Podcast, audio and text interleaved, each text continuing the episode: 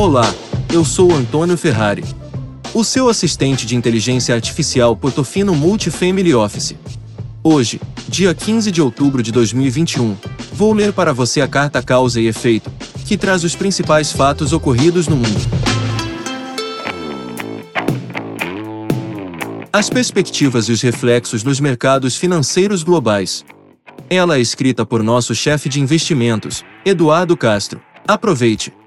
Muito se fala a respeito das inúmeras razões para que continuemos a ver a nossa inflação pressionada por mais tempo. Essa pressão obrigaria o Banco Central a estender o ciclo de aumento de juros para próximo de 10%.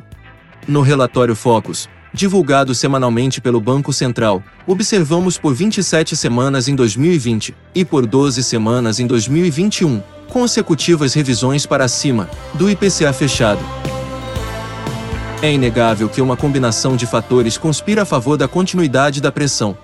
Só para citar alguns, a pandemia desorganizou as cadeias de produção mundiais. A falta de insumos e problemas de transporte geraram um tremendo desequilíbrio entre a oferta e a demanda de diversos bens. A crise hídrica no Brasil afetou sensivelmente o preço da energia elétrica. A necessidade de compor o déficit hidrológico com termoelétricas movidas a carvão, derivados de petróleo e gás natural só agravou o problema.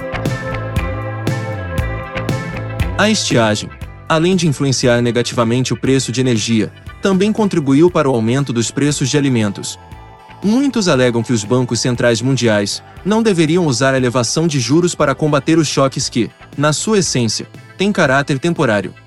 O discurso usado pelos bancos centrais dos países desenvolvidos tem sido este, para justificarem uma estratégia mais cautelosa e menos reativa aos dados correntes. O coração do sistema de metas de inflação, que rege a estratégia de política monetária da maioria dos países, está em garantir que as expectativas da inflação futura não se desancorem. Já por aqui, com o nosso histórico de hiperinflação, o trabalho de Roberto Campos e equipe será muito mais desafiador que o de seus pares em outras nações. Por outro lado, o mercado parece minimizar potenciais riscos positivos. O mesmo relatório Focus que já jogou as projeções de inflação nas alturas, corrigiu relativamente pouco o crescimento do PIB para o ano que vem. Via o canal de crédito, juros baixos estimulam o crescimento da economia, em processos inflacionários, os bancos centrais elevam as taxas até que elas atuem na direção oposta. Portanto, contracionistas. A reversão tempestiva dos juros reais negativos de hoje retirará um expressivo impulso da economia. Em outras palavras, a mediana das projeções do mercado para o PIB de 2022, hoje em 1,5%, nos parece extremamente otimista. E por que isso é importante? Não podemos descartar, caso se confirme um crescimento PIF nos primeiros meses do próximo ano, que o BC se veja obrigado a antecipar o final do ciclo de aumento dos juros.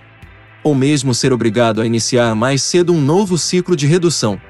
Um ciclo menor ou a manutenção dos juros altos por menos tempo não estão precificados nos ativos. O mercado sempre antecipa e, por isso, uma excelente oportunidade pode estar se desenhando. Estamos de olho. Em tempo começou a chover pelo Brasil. Aproveitem o fim de semana. Até a próxima!